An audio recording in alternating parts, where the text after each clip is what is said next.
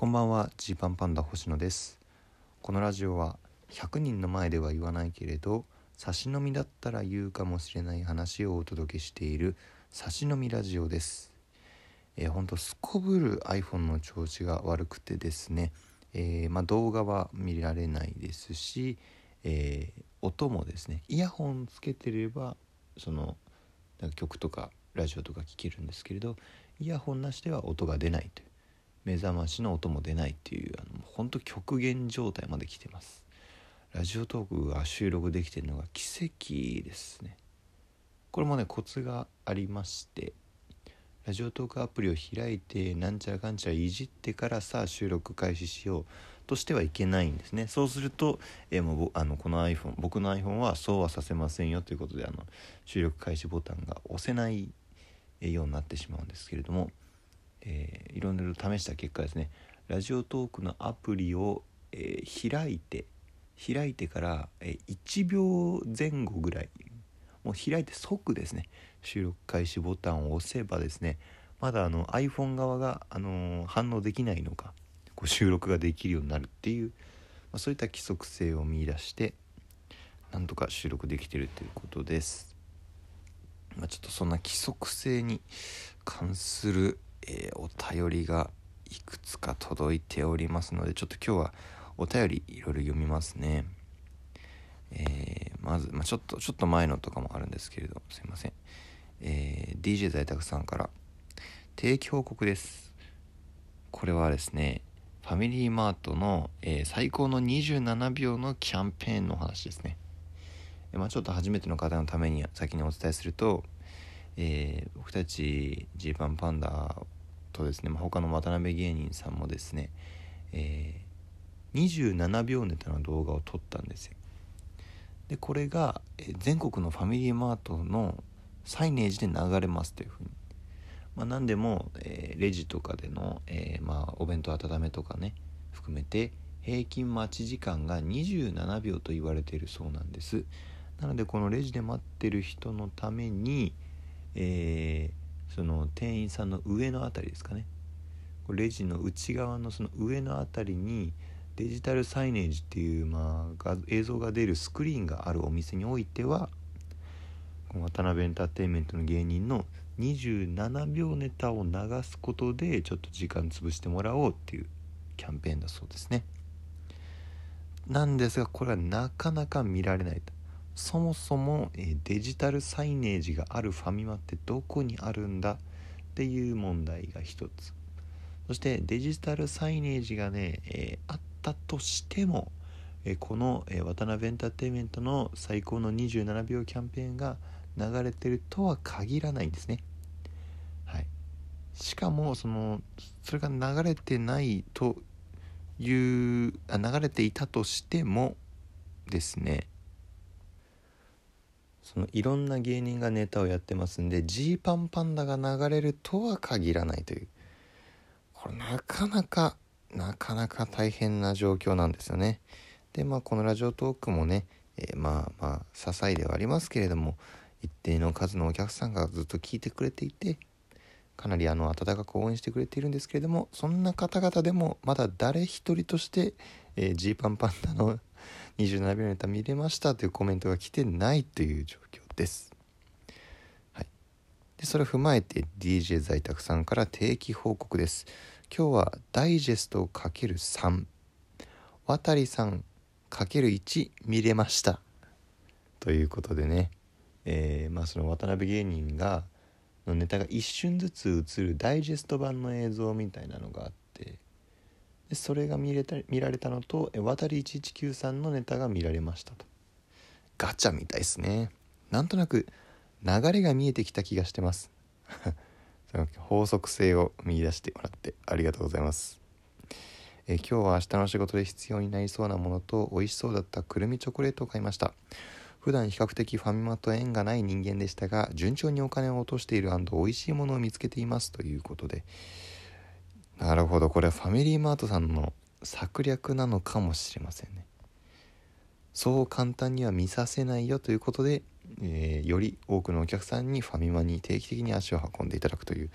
作戦かもしれません。あ天音さんからも来てます。先日ジーパンさんの出演されるライブの前にファミマに再燃時チャレンジにしに行きました。再燃時チャレンジありがとうございます。しかしお二人の姿を確認できたのはダイジェスト映像的なものだけでやっぱり流れるな。ダイジェスト映像多いな。肝心のネタ映像は他の芸人さんのものでした。この再燃時企画が終わるまでになんとかネタが流れる芸人さんの規則性を見出し絶対にジーパンさんの27秒ネタにありつきたいですとありがとうございます。さあできるかな？そのね熱意があろうとも、えー、見えさせないというのがこのファミマの27秒チャレンジの難しいところですから。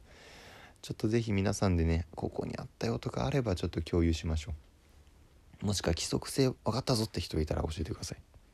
こういう規則性で並んでるっぽいですというヒントがね、えー、欲しいです。えー、それから、えー、ちょっとねあの今日はせっかくなんでいろいろお便り読みたいなと思ってましてえー、ジュジュさんお疲れ様ですのステッカーありがとうございます、えー、星野さんワラデミー賞グランプリ見ました。ありがとうございます。一平さんのイケメンの無駄遣いっぷりがいいですね。ネタが2つ見られたのと審査員の温かいコメントの数々がじわじわ嬉しいという。ありがたいっすね。本当本当審査員さんのコメントがすごく嬉しかった。ネタも確かにね2つできたしね。えー、いや本当嬉しい嬉しかったな。確かに一平さんのイケメンの無駄遣いっぷりがいいですね。これ結構言われましたねあの時。久々になんかシュッとしてるのにみたいな形で MC でもいじられててあそうだったってこうなりましたね。一平シュッとしてるんだって。恵子さんからも、えー、コーヒー微糖と美味しい棒ありがとうございます。えー、ワラデミー賞グランプリ、えー、審査員の人たちの反応が良かったみたいで、何より星野くんがここ最近で一番嬉しかったみたいで、私も嬉しいですと。いや、ほんとそうです。ここ最近で、まあまあ嬉しかったこといろいろあるけれども、その手応えとかってね、いうこれはいいぞっていう意味では一番嬉しかったなまさかこんなに嬉しく思えるとはっていう感じでしたね。えー、それからあちょっとこれこれねお名前どっちがいいんだろうなこれそのまあなんだろう年度末になんなら読みたかったかもしんない。ちょっともうなんだろうエンディングっぽいエンディングっぽいあのお便りもいただきました。ちょっとお名前念のため伏せますけれども「応援してます」のステッカーいただきました。えー最終決戦進出おめでとうございました。まあこれはスカッパーのワルデミ賞ですかね。私は海外に住んでいて、日本のテレビもスカパーもアベマも TVer も見られず、あ、そうなんですね。これから先のご活躍を見逃しまくる気がし、あ見逃しまくる気しかしません。ラベンジャーズは見れました。最高でした。置いていかれたくないけど躍進してほしい複雑ですという。えー、まあそっかそっか。スカパーとかアベマとかも見られないのか。なんかちょっとアプリとかだったら見られるのかと思ってたけど。海外だと難しいんですね、えー、いつも星野さんの場面や気持ちを描写する力と誰も不快にしないような慎重な言葉選びに感心しっぱなしです。いえそんな大層なもんではありませんが、えー、こんなに真面目で資料深くてお笑いに真剣なのになんか好きじゃないと言われてしまうのは悲しいです。あこれはねあのこ結構このラジオトークで言ってるような話ですね。えー、インテリとかねそういう部分の話ですね。時間とともに少しずつジーパンパンダの良さが伝わっていくとは思いますが脱インテリ苦しいこともあるかもしれませんがいい挑戦だなと思います。真のインテリ好きは嫌でもお二人が実は賢いことに気づいてしまいますからね。面白くて気取っていなくて真面目で賢いなんて最高です。今後もお二人が信じる道を突き進んでください。最終回に撮っとけばよかったかな。うん。素晴らしいメッセージすぎてあの最終回でこのラジオトーク最終回で読めばよかったかなとかすら思いますね。うん。ごめんなさい。なんかねこんな感じであのー、結構ですねそのメッセージあのこうなんだろうバーッとそのそのタイミングでわーって読んだりねしてるのでこうこうねなな読まれてないじゃないかって思う方あのいたらあのこれこれぜひ読んでくれってあの言ってください。そしたら読みます僕。多分。あのちょっとね他の方に聞いてもらって大丈夫な内容であればあのもちろん読みます。あのむしろ気まぐれですいませんっていうのがちょっとあるのではい。決してねその誰のお便り読もうとかこのこういう方向性のものだけ読もうとかではないんですけれども、まあ、ちょっと今日はあの一旦お便り会という感じで読んだっていう感じです。いやもう新年度になるんでね今年は、まあ、今年というか今年度は割とワクワクワクワクなんですけれどもこういう計画でいくぞみたいなことをね、えー、まあいろいろ考えてまあ大事ですからね。この1年どうするのかとか。もっと言うとこの半年3ヶ月この1ヶ月どう過ごすのかとか。大事じゃないですか。でねそういうものをこう、まあ、僕は割となんかこう最近はしたためておこうと思ってるんですけど。